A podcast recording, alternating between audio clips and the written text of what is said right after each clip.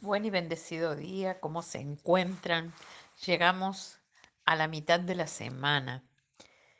Hemos tenido una semana en bendición y seguimos en la bendición de Dios.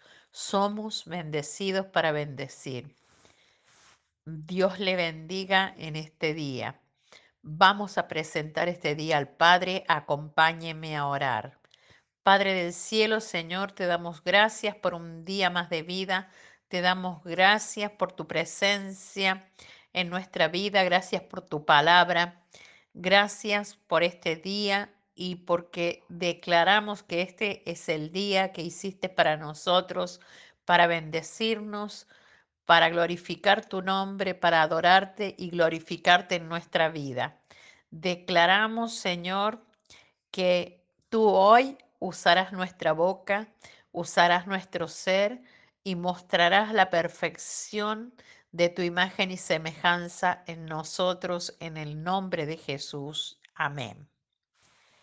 Titulé este devocional Paciencia en el servicio a Dios. La palabra de hoy se encuentra en 2 de Timoteo 2, 24 y 25. Dice así el capítulo 2 y el verso 24 y 25.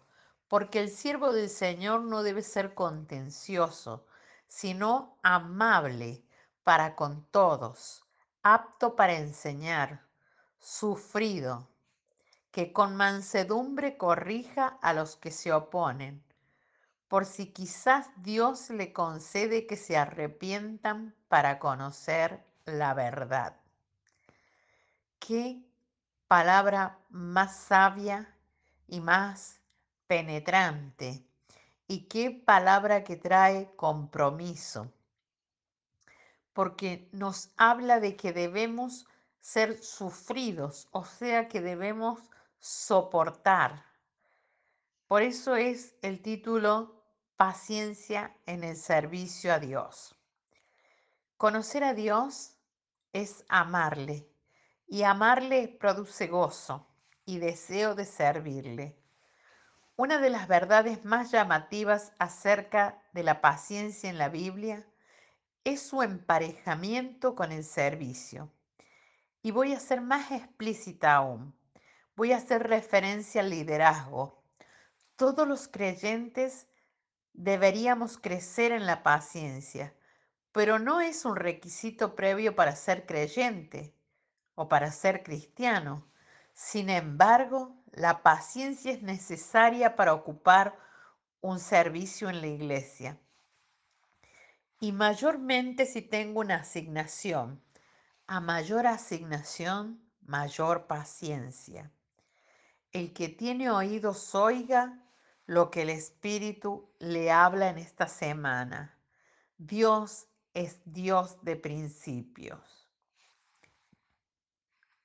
Pablo dice, un siervo del Señor debe ser bueno con todos, debe ser apto para enseñar, debe tener paciencia y corregir con corazón humilde a los rebeldes.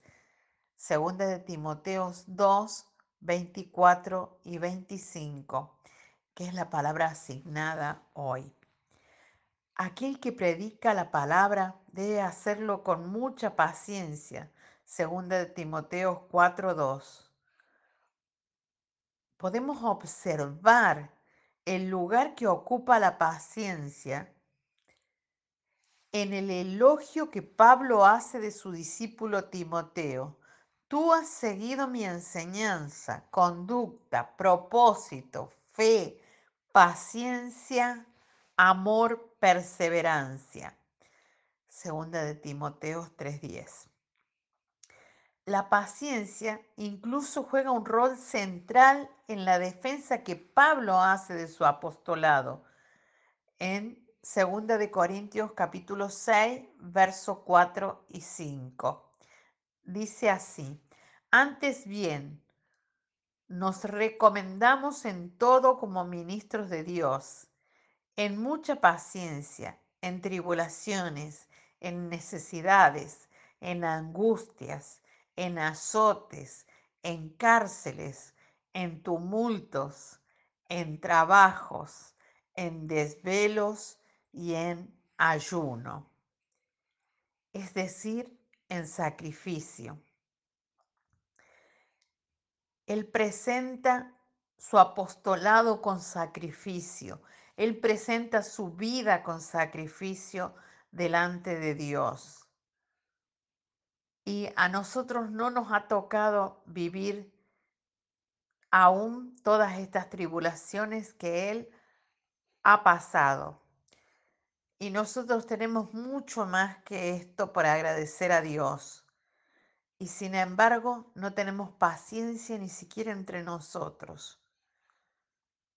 Con todas las señales de apóstol han sido hechas entre vosotros en toda paciencia por señales, prodigios y milagros, aún para hacer señales, aún para hacer prodigios, aún para hacer milagros hace falta paciencia, aún para tener fe y para tener esperanza hace falta paciencia.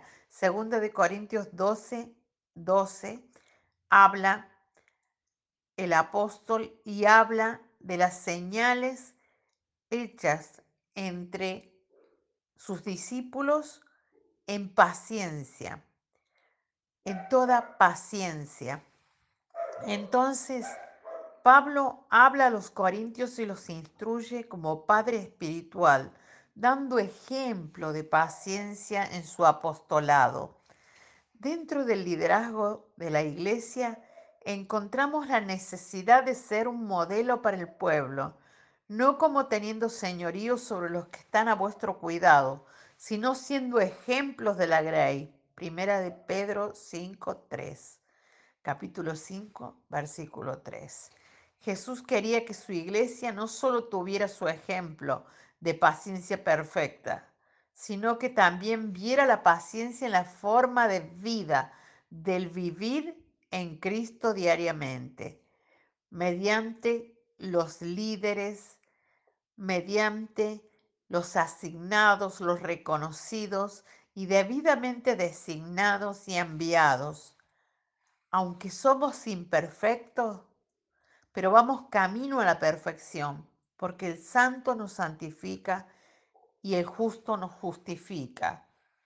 Todo lo podemos en Cristo que nos fortalece. Nuestra oración a Dios hoy.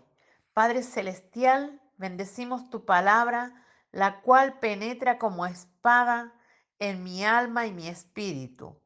Que pueda yo ser libre de toda impaciencia y arrogancia, que anhele tu servicio y cumplir con tus leyes y principios en el nombre de Jesús.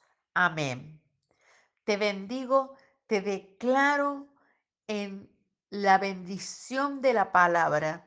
Declaro que esta palabra penetra en tu vida como espada de doble filo y que parte tu corazón y tu alma hasta llegar a lo más profundo de tu ser y que un abismo llama a otro abismo y que la misma presencia y la presencia y la paciencia perfecta de Jesús inundan tu vida y te transforman en esa misma imagen y semejanza de Cristo. Hasta mañana.